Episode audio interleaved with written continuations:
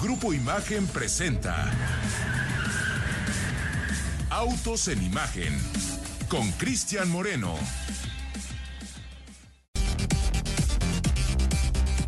Hola, buenas tardes amigos de Autos en Imagen. Son las 4 de la tarde con 30 minutos, eso al menos aquí en la Ciudad de México, desde donde hoy con mucho gusto, con mucha energía, con muchas ganas, estamos transmitiendo completamente en directo. Antes de arrancar el programa, agradecerle entrañablemente a todas aquellas personas que nos escuchan desde cualquier plataforma, ya sea a través obviamente de la frecuencia de imagen radio, también aquellos que lo hacen desde el canal 3.4 de televisión abierta, obviamente a quienes desde las distintas plataformas digitales el día de hoy nos escuchan y nos ponen como la máxima referencia en términos automotrices. Muchos detractores, pero también a ellos muchas gracias porque sé que cuando ponen autos en imagen como una referencia es porque nos reconocen y porque nos tienen siempre ahí como la conciencia que de una o de otra forma les brinda información automotriz confiable. Muchas gracias a los que nos quieren y a los que no nos quieren tanto, a todos ellos. Vamos a platicar el día de hoy de muchos temas, el que obviamente desde hace varios días desde el 15 de septiembre, para ser exactos, que inició esta huelga automotriz de los trabajadores de la UAW, la mayor organización sindical que eh, reúne a los trabajadores de la Unión Americana, que estalló la huelga y hasta el día de hoy hay cosas que compartir, hay cosas que decir y el día de hoy no es la excepción. Habrá una reunión con el señor Joe Biden, o sea, ya para que el presidente diga, creo que esto se está saliendo de control es porque hay que poner atención. Se va a reunir con los trabajadores para tratar de llegar a un acuerdo. Vamos también a platicar acerca de cuál fue el acuerdo al que llegaron los canadienses. Porque recuerden que dicen que cuando veas las barbas de tu vecino cortar, debes poner las tuyas a remojar. Es porque precisamente el equipo canadiense no quería llegar a lo mejor tan lejos, no quería que estallara una huelga y no quería distanciarse de una negociación en donde ellos vieron que era mejor acordar antes de que salieran las cosas de control. Vamos a hablar acerca de cuáles fueron esos eh, incentivos, esos, eh, pues esas ofertas, esos movimientos que no le fueron suficientes a la gente de Estados Unidos, pero que a los canadienses los hizo eh, reconciliar su postura. Y también vamos a platicar acerca de lo que ocurrió un día como hoy, un 25 de septiembre, hablando de, de efemérides, porque justo un día como hoy, pero fíjense de cuándo, y van a decir, oye Cristian, ¿qué haces hablando de esa fecha? Un 25 de septiembre, pero de 1725, nació un hombre que en vida fue conocido con el nombre de Joseph Cugnot allá en Francia. ¿Qué hizo él para todos aquellos ingenieros, para todos aquellos amantes de la historia? Este inventor, considerado como uno de los precursores de la teoría que hoy le da al motor lo que es, el poder que tiene el motor. Este hombre es considerado como el primero en transformar, en idear un formato, en idear un mecanismo, en idear un artilugio, una máquina finalmente, para transformar el movimiento en péndulo o de adelante hacia atrás en un movimiento circular, es decir, eh, pues en lo que hace un pistón, lo que hace una, una biela, mi querido Pablo Alberto Morro Castillo. Tú tienes un póster, así como muchos teníamos el póster de Madonna allá en nuestro cuarto, tú tienes un póster de Joseph Cugnot, Pablito. Pues eh, interesante lo que, lo que hizo Joseph Cuñó.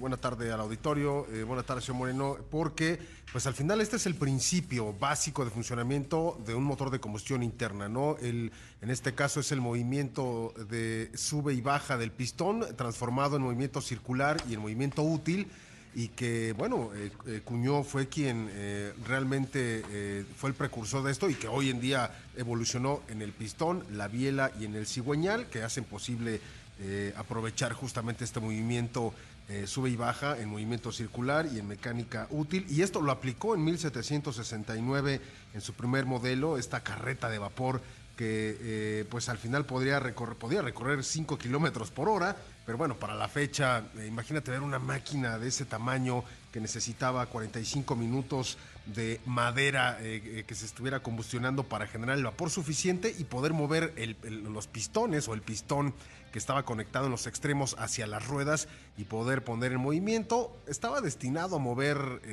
algunos cañones ¿no?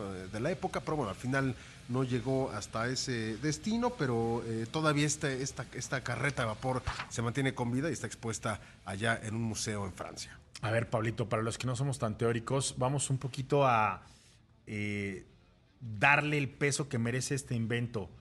Hoy mucha gente todavía dice, pero ¿cuál es la ciencia para un motor tan complejo como un motor de combustión interna?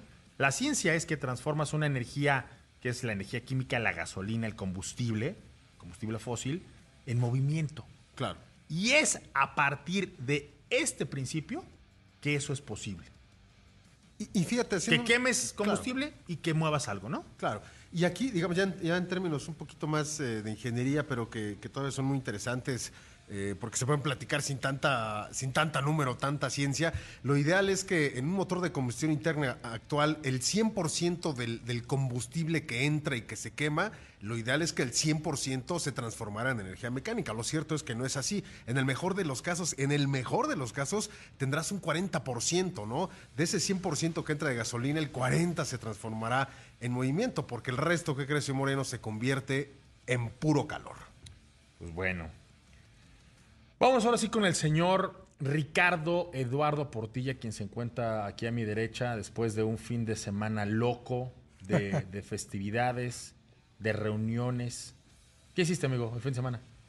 ¿Qué pasa, mi querido Chris? Muy buenas tardes, muy buen inicio de semana. Sí, pues prácticamente aquí este, estuvimos en la bella Ciudad de México y sí asistimos a algunas eh, reuniones que teníamos ya agendadas con algunos Oye, reuniones. familiares y amigos. Fíjate que yo te vi tuiteando en la madrugada después de lo de Checo Pérez, muy molesto y pensé que ya traías tus copas encima, porque te vi enojado cuando Checo chocó en dos ocasiones. Ahora sí que Checo chocó. Estaba sí muy enojado y justamente por mi enojo y frustración me olvidé de todo y boté el celular así. Qué bueno. Yo, yo- yo hice lo mismo. Mira, es que ya está de malas. Generalmente me quedo a escuchar este, declaraciones, podio, este, postcarrera. Pero después de- del accidente de Checo, me, me enojé. Debo de reconocerlo públicamente. Y como no me gusta escribir enojado, este, pues ya mejor nos fuimos a, A hacer- mimir. a hacer lo propio. Ah, ya era de madrugada, además. Sí, pues que era como tres, No, antes, antes. dos y media, ¿no? De la mañana, Antes, bueno, de la madrugada del domingo. Ya era madrugada del domingo, pero no eran las 3. Ya para la, a las 2 ya estaba todo. Resuelto. resuelto. Bueno, platicamos con la gente que está en Cancún, en donde, ¿qué hora es, Pablito? Eh, allá sí son las 5.38 de la tarde. Eso es correcto. Ya hasta cambié mi reloj para... Me cae, me cae muy bien. Ya Es más- un poco cancunense en, la, en, la- en el corazón. Oigan, vamos a hablar, Ricardo. eh, obviamente las vías de contacto están abiertas. Por favor, com- comuníquense con nosotros a través de arroba autos en imagen. Vamos a platicar acerca de esta reunión que va a ser muy importante, va a ser fundamental para consolidar los futuros acuerdos entre los sindicalizados, los trabajadores sindicalizados de la industria automotriz y las tres firmas que tienen mayor presencia en la Unión Americana, que no las marcas, como le dicen todavía, las grandes de Detroit. ¿Por qué? Porque primera ya ni están tanto en Detroit y segunda ya ni son tan americanas. Nada más por poner sobre la mesa Claro. la, la configuración de Stellantis. Ellos tienen un mayor inversionista italiano, traen también dinero de Francia y está una participación muy relevante americana, pero pues ya no podemos llamarle como antaño las tres grandes de Detroit. Ellos están ya a punto de irse a sentar a la mesa, sobre todo, pues para tratar de buscar una- un acercamiento que se ha venido distanciando. Y será Joe Biden, mi querido Ricardo Eduardo Portilla, el mismísimo presidente de la Unión Americana, a la que todavía mal llaman la nación más poderosa del mundo, para poder llegar a conciliar una de las industrias más importantes de esta región, no únicamente por lo que significa la inversión, la manufactura, la ingeniería, la tradición, sino por el tema político que en este momento no podemos dejar de lado. El hecho de que la carrera hacia la presidencia el hecho de que republicanos contra demócratas, el hecho de que la industria automotriz sea un, bastión importante de votos, pues no lo podemos dejar a un lado porque todo eso está minando el acercamiento entre las dos partes. Claro, y como bien mencionas, Chris, y justamente pues coincide, no es ninguna casualidad, de que Biden va pues mañana, mañana a reunirse con el sindicato, con el eh, United Auto Workers, pero también Donald Trump va a ir a Michigan para hablar ante sindicalistas. Entonces, pues justamente, bueno, recordemos que Donald Trump está buscando la candidatura republicana para las elecciones eh, de presidente en Estados Unidos en 2024. Y bueno, pero de entrada, eh, Joe Biden ya anunció que va a estar yendo mañana para eh, solidarizarse con el sindicato United Auto Workers. Si bien es cierto que ha dejado muy en claro que él pues mantiene una postura neutra ante el conflicto, pues esto tiene también tintes eh, políticos, tintes electorales. esto responde a una invitación que hizo Sean Fine, quien es presidente de la UAW y prácticamente, pues Joe Biden lo que quiere es mostrar el apoyo ante los eh, trabajadores. Él menciona que, pues lo que quiere es que lograr que se logre un acuerdo entre las empresas, las fábricas automotrices y los trabajadores. Entonces, pues prácticamente lo que menciona es que es hora de alcanzar un acuerdo en el que todos ganen y que mantenga próspera la fabricación de automóviles estadounidenses con empleos bien remunerados. Y créanmelo, aquí hay mucha, pero mucha más política de la que alcanzan a ver nuestros ojos. O sea, que la carrera presidencial, que si el propio Donald Trump, que si los líderes sindicales, que si las inversiones de largo plazo, de que si el tema laboral, de que... Bueno. Fíjate que, ¿cómo se llama esta película? La, el vecino gruñón. Este, ¿Cómo se llama? Otto. Otto. Otto. El hombre llamado Otto, ¿no? Un hombre llamado. Bueno, pues es el espíritu, Ricardo. Es, es, lo que le representa a un sí, estadounidense claro. manejarse un Ford o, o, manejarse un Chevrolet o, o manejarse un, un Dodge. Y, y, que obviamente muchos de estos señores de, de, mucho tiempo atrás, pues no solo manejan estos, estas marcas, también trabajan o han trabajado o han participado o forman parte de la cadena de suministro. Pero bueno, todo sí, esto y, lo están utilizando para, para, llevar agua a su molino. Y aparte, imagínate, o sea, a final de cuentas, eh, pues este sindicato reúne aproximadamente 5.600 eh, trabajadores, entonces obviamente pues quieren lograr los políticos. No, no, pues, este sindicato es un sindicato de 150 mil personas. Los 5.600 son los que ahorita están metidos en el, en el, ah, sí, claro, los en el chisme, están, ¿no? Exacto. Y, y, ya va para mañana este Donald Trump, o sea, llega a Michigan. Y, y todo esta es raja política. Pero bueno, como este no es un programa de política, vamos a hablar de coches. Y les quiero contar que hay que vivir el impulso imparable del pádel, la gran experiencia del Cupra Padel Tour Imagen 2023, que ya cierra la sexta etapa, que ya cerró la sexta etapa desde el Club de Padel Sport allá en la ciudad de Guadalajara. La verdad, solamente nos queda agradecer infinitamente y de todo corazón a todos aquellos que estuvieron presentes en estos días, a los jugadores, a los familiares, a los amigos. CAT promedio de 31.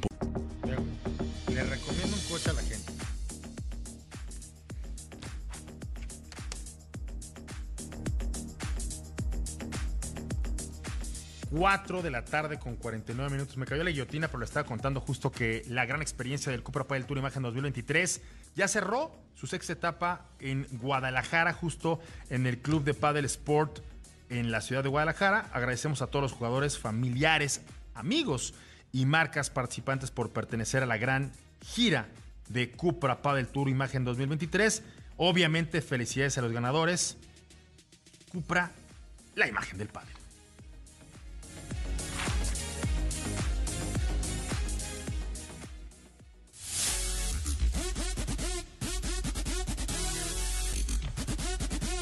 Por ahí tienes saludos, mi querido Ricardo Eduardo Portilla. Sí, fíjate que Víctor López dice, Cristian, ¿qué tal amigos? Vean Gran Torino con Clint Eastwood y si quieren ver el arraigo de un gringo a las marcas americanas, muy buena película, por cierto. No, no solo la he visto, la tengo en una alta estima, ¿eh?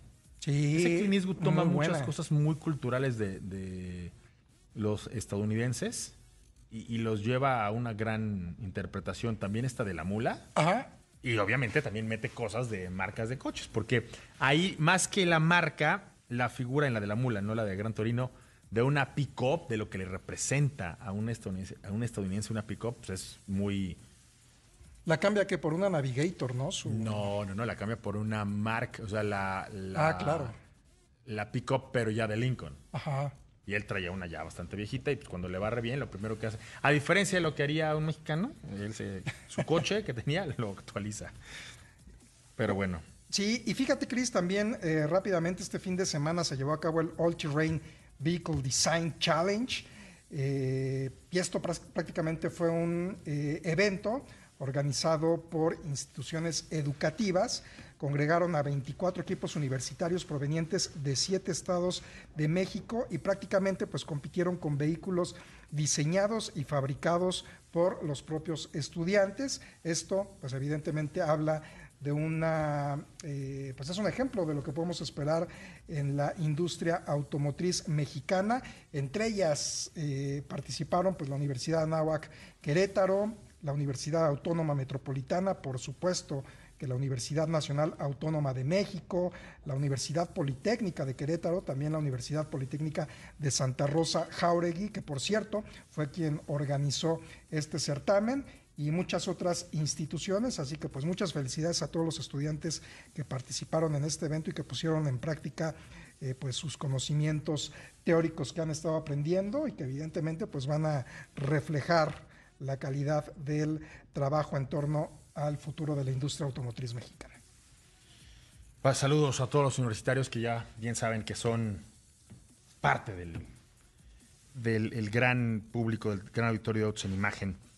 Oye, mi querido Ricardo Eduardo Portilla, ¿Qué pasa, Cris? te voy a contar, antes de irnos a, a otra cosa, que hablando de familias y de universitarios y de todo este show, eh, los planes que tienes para tu familia son grandes y por eso esta nueva Chevrolet Captiva 2024 te ofrece hasta tres filas de asientos. Pero más allá de esta información, te voy a encargar mucho, Eric eh, Ramírez Dávila, que sé que estás ahí metido en las redes sociales, que le preguntes a la gente qué quieren saber de esta Chevrolet Captiva, porque una de las cosas que ya hice con, con la firma es solicitarles que nos la manden y es evidentemente una de las marcas que más camionetas está vendiendo en este momento, particularmente esta 2024 que tiene tres filas de asientos como desde la primera ejecución cuando recuperaron el nombre de Chevrolet Captiva, siete pasajeros, le pusieron nuevos interiores, esta pantalla enorme, que es una de las cosas que ofertan muy fuerte en este tipo de segmentos, 10.4 pulgadas, con toda esta vinculación para poder vincular el teléfono eh, móvil. Además, una nueva cámara de 360 grados. Acabo de estar probando cámaras y ya las, las firmas automotrices están poniendo mucho interés porque es algo que realmente sí te ayuda. No sé si a ti, pero cuando te echas de reversa y no traes la cámara, ya Sí. como que empiezas a sentir algo raro. En este caso, además, es una de 360 grados para pues, que veas cualquier ángulo. Están incorporando, obviamente, un look pues, más, más juvenil, más deportivo, porque tiene todo lo que necesitas para impulsar los sueños de tu gran familia. Esta nueva Chevrolet Captiva es tan grande como la familia.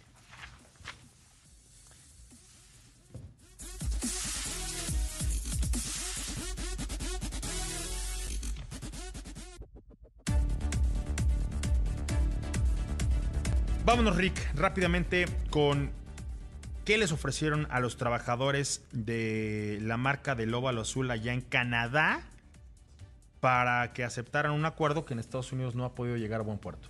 Así es, pues según el sindicato canadiense Unifor, llegó un acuerdo con eh, Ford, esto allá como bien lo dices en Canadá, y prácticamente esto representa un nuevo acuerdo donde se aumenta el salario base por hora de los trabajadores de producción en casi 20% en tres años y en más del 25% el de los trabajadores comerciales. También se va a conceder a los trabajadores fijos una prima de 10 mil dólares anuales y añade un ajuste por costo de vida en el salario de los trabajadores, un mecanismo que prácticamente eh, trata de ajustar los salarios en función de la inflación. Gracias a este acuerdo, pues se pudo librar la huelga que amenazaba la semana pasada a los trabajadores de las automotrices allá en Canadá.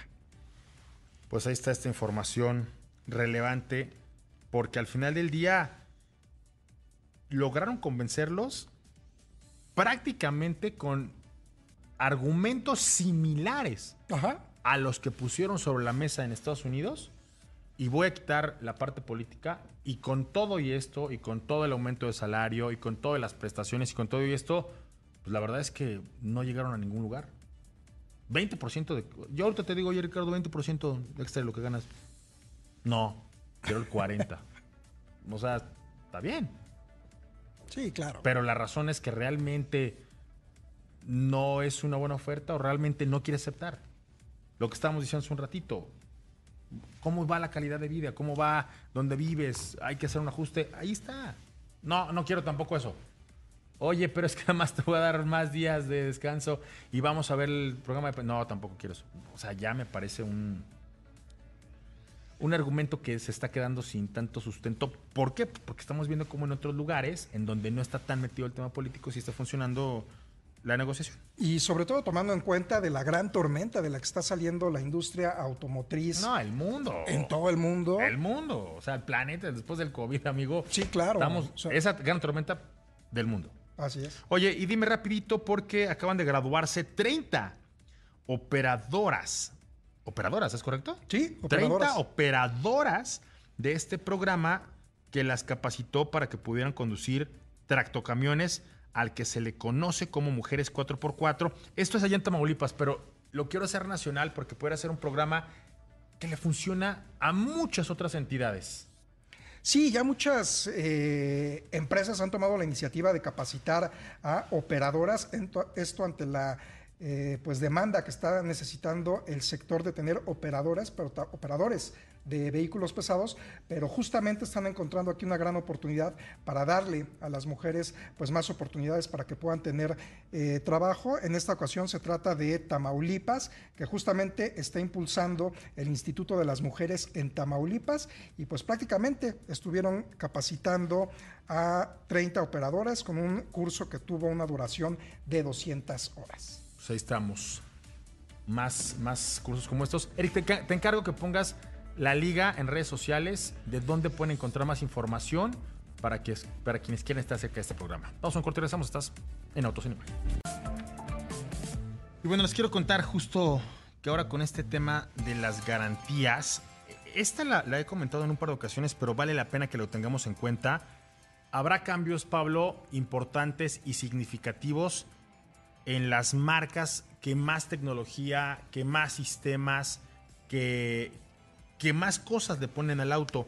Y estar, estar garantizados, estar cubiertos, estar eh, con un respaldo va a ser bien importante. Y justo ahora mismo, la firma de los cuatro aros Audi está incorporando para todos los modelos 2024 en adelante hasta 5 años de garantía incluida con este concepto, con este sistema de Audi Plus, que durante los dos primeros años no tendrá límite de kilometraje.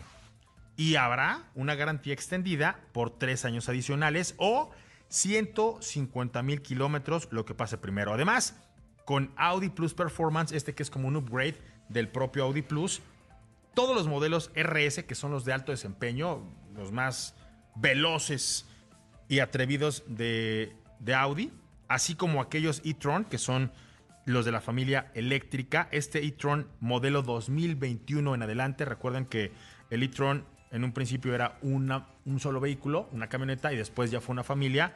Desde el 2021 contarán, ojo, RS e e-tron contarán con mantenimiento gratis hasta por 5 años o 90 mil kilómetros, obviamente lo que ocurre primero, y 5 años de garantía, obviamente para más experiencias fascinantes. Audi, liderazgo por tecnología.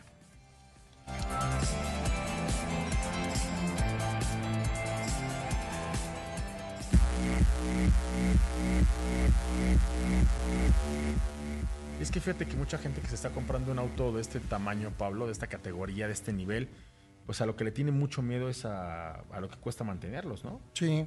Entonces, no hay mejor eh, idea que tener estos vehículos protegidos. Es- no quiero hablar de seguros de otros porque a decir, no, ya, la borra el trigo. Pero de verdad, no hay mejor inversión que la protección. Y vámonos, mi querido Pablo Alberto Monroy Castillo, porque el, el- el programa va que vuela. Nos fuimos con esto. ¿Algo más pendiente de lo de los eh, las mujeres 4x4?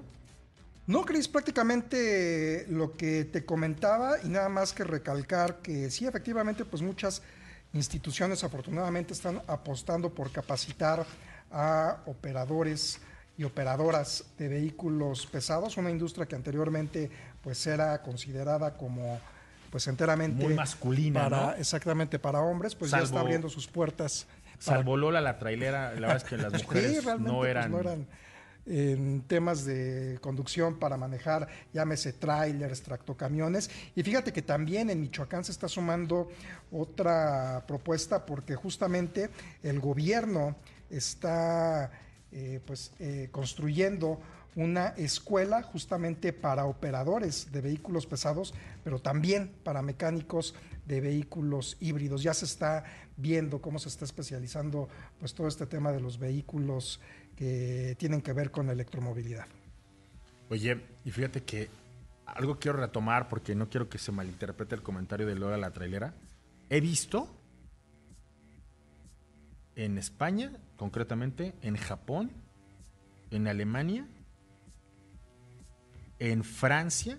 O sea, he visto porque he estado de cerca con operadoras que tienen esta capacidad y qué bien lo hacen, ¿eh? Sí. ¿Cómo, cómo manejan? O sea, lo hacen muy bien. Yo creo que más allá de la instrucción, son capacidades. Hoy muchos de estos transportes ya son eh, obviamente totalmente distintos a lo que conocíamos hace tiempo, en donde se demandaba mucha fuerza. O sea, ya no tienes que ser halcón y tener aquí el- los, los bíceps de Sylvester de Stallone. Sylvester Stallone. Para quienes no hayan visto esa película, es una película que habla de un trailer. Ajá. Este, ya no, ya no necesita ser BJ McKay para, para manejar estos vehículos. Y evidentemente, con estas nuevas tecnologías, yo creo que muchas de las capacidades de una mujer les sirven para hacerlo mejor que muchos Sí, porque hombres. aparte nada más no las capacitan para manejar el, el vehículo, sino también se le dan eh, cursos sobre manejos de inventarios, logística, manejo de material. Entonces, la verdad que está muy interesante el plan de estudios que hemos podido ver de algunas instituciones que están promoviendo estos cursos. Muy bien.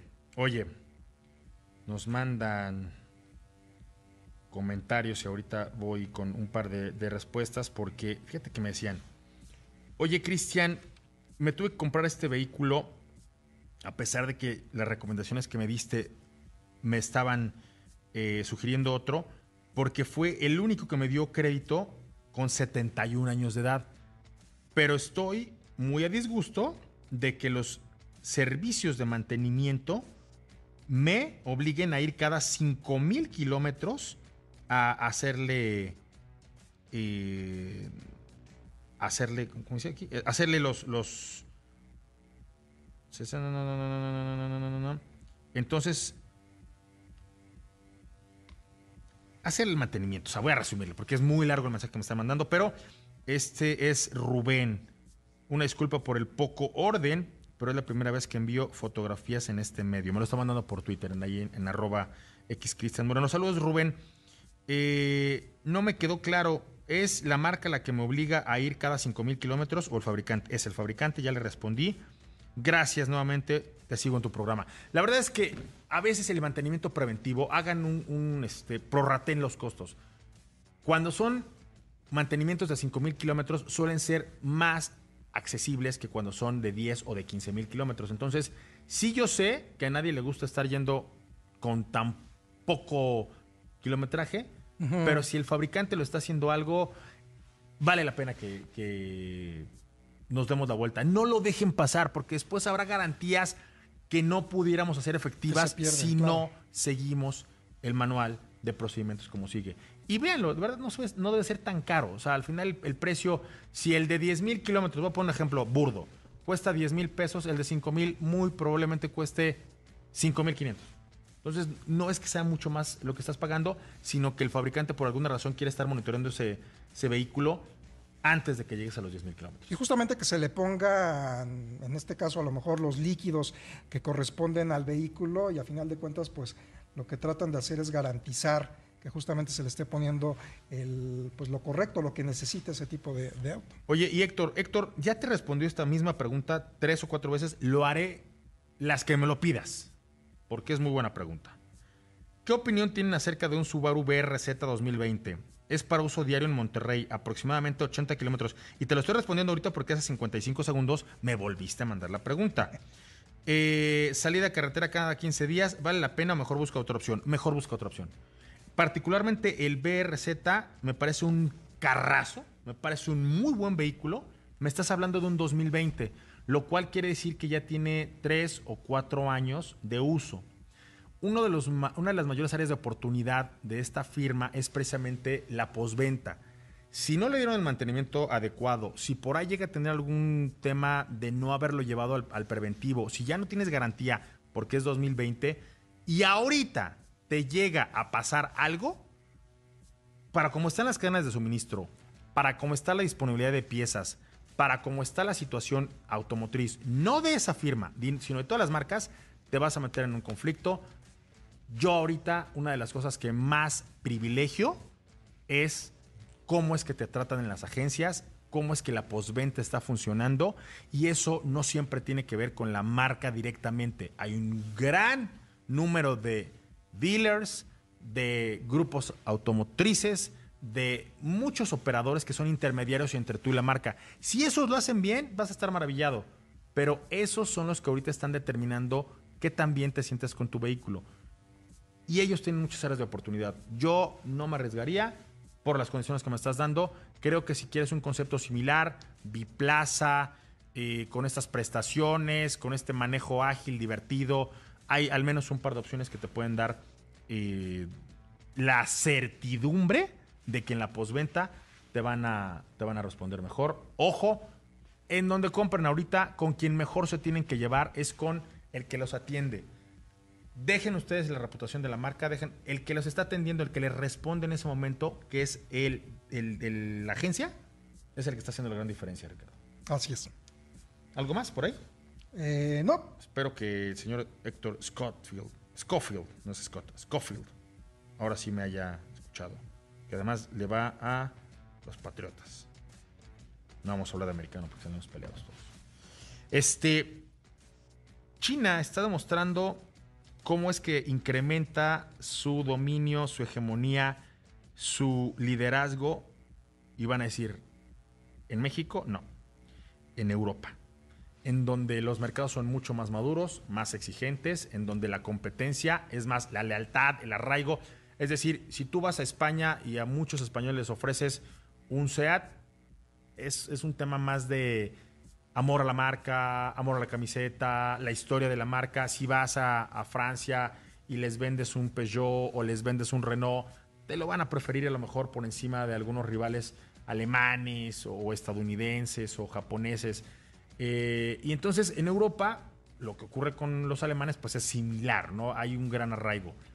Si a pesar de esto, si a pesar de lo exigentes que son los europeos en términos de calidad, de manufactura, en términos de eh, innovación tecnológica, y los chinos están haciendo mella y están ganando tantos espacios, Pablo Alberto Monroy Castillo, es por algo. Hace unos días, cuando estábamos platicando precisamente con Gerardo San Román, hablábamos de la capacidad que tienen ahorita los grupos automotores chinos para, si quisieran, inclusive fabricar la mitad de los vehículos que se venden o que se demandan en el planeta. Entonces, también a la Unión Europea le están llegando con eh, cifras impresionantes. ¿A quién, le va bien por, ¿A quién le va bien por allá? MG, uno de los mayores ganadores en la lista. El MG4 figura en la lista de los 40 más vendidos en Europa. El MG ZS, que también le va bastante bien. Eh, ellos lograron vender más unidades que la propia Volvo, Suzuki o que Mini. Entonces, esta es una tendencia al alza. Me parece que va a ocurrir algo similar cuando empiecen a competir entre vehículos 100% eléctricos. Y es por eso que lo que hizo Volvo Pablo con el EX30 le, le va a ir muy bien por la, la tecnología, por la penetración y por lo asequible del producto, Pablo. Así es, y sobre todo por esa relación costo-beneficio. Pues ahí está. No es México, es el mundo. Vamos a un corte, regresamos. Estás en Autos en Imagen. Pues bueno, estamos, estamos de regreso cuando son las 5 de la tarde con 18 minutos. Esta es, un, es una nota que, a ver, la vamos a dar en estricto apego a las cifras y a los números, mi querido Pablo Alberto Monroy Castillo. Así es que me vas a, me vas a ayudar, ¿sale? A ver. Y porque parecería que aquí está metida mi preferencia, mi afinidad con las transmisiones manuales.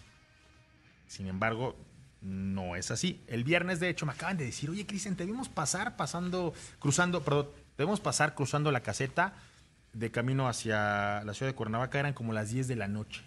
Y yo, y la ¿qué habré hecho como para que me identifiquen? ¿Sabes por qué me ubicaron, Pablo?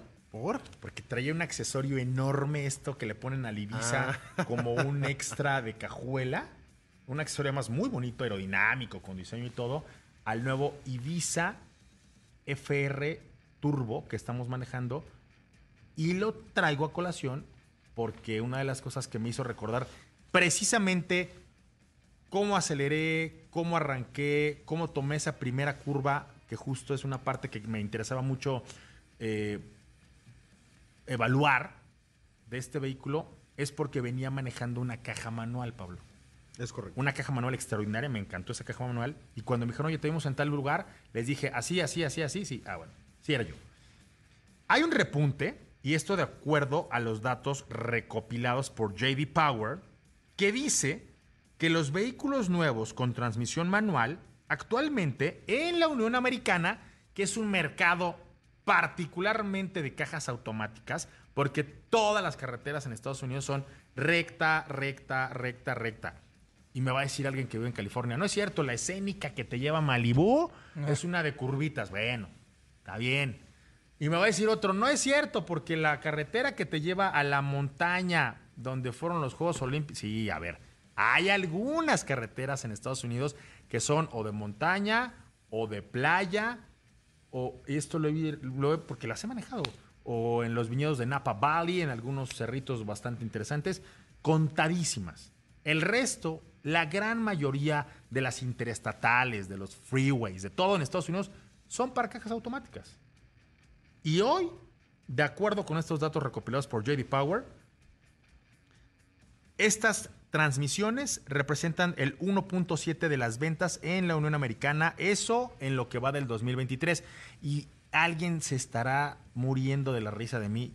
¿Qué, importa, Cristian? 1.7% es nada. Bueno, no es el 1.7 lo que me llama la atención.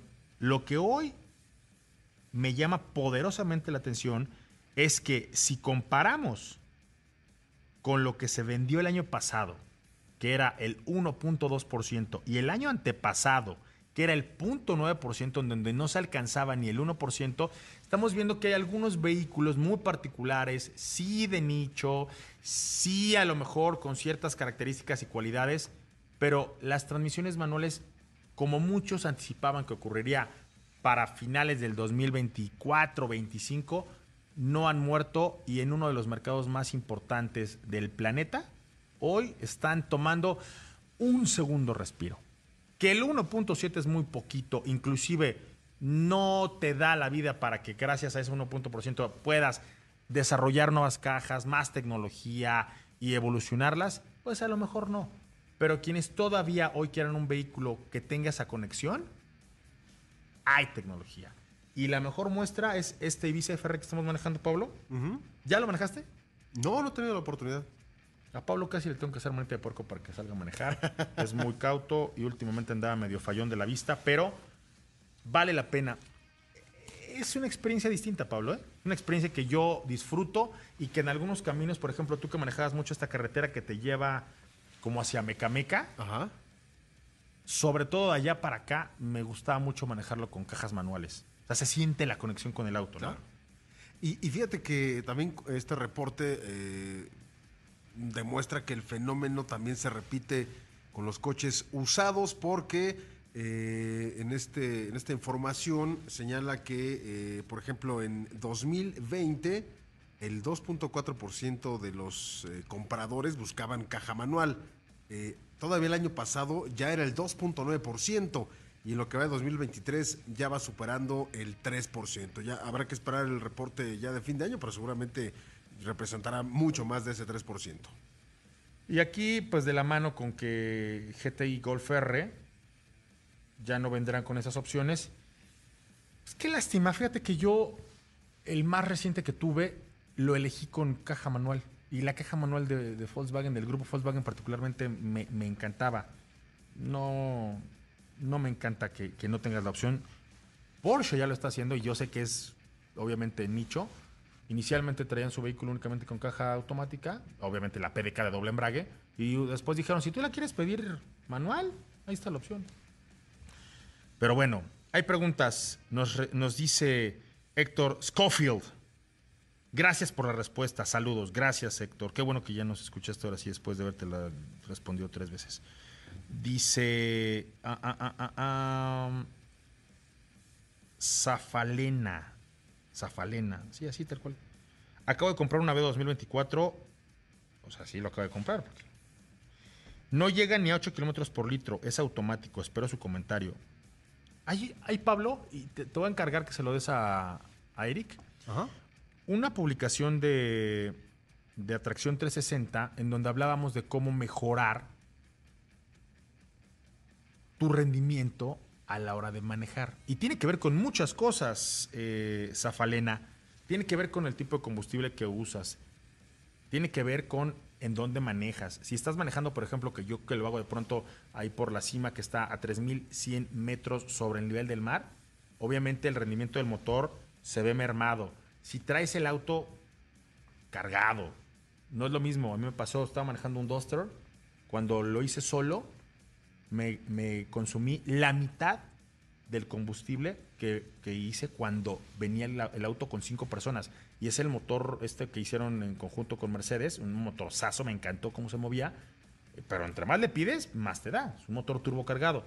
Hay que ver cómo estás manejando, obviamente tú, desde el solo hecho, porque no me dice, ah, sí, aquí dice, desde el solo hecho de cómo es que frenas y cómo aceleras, yo, por ejemplo, si sé que me voy a, a parar en 100, 150 metros, lo primero que hago no es pisar el freno, lo primero que hago es desacelerar, suelto el pedal del acelerador y entonces el impulso que me lleva me permite tener una frenada menos agresiva. ¿Y ah, cómo despegas, cómo arrancas, Pablo?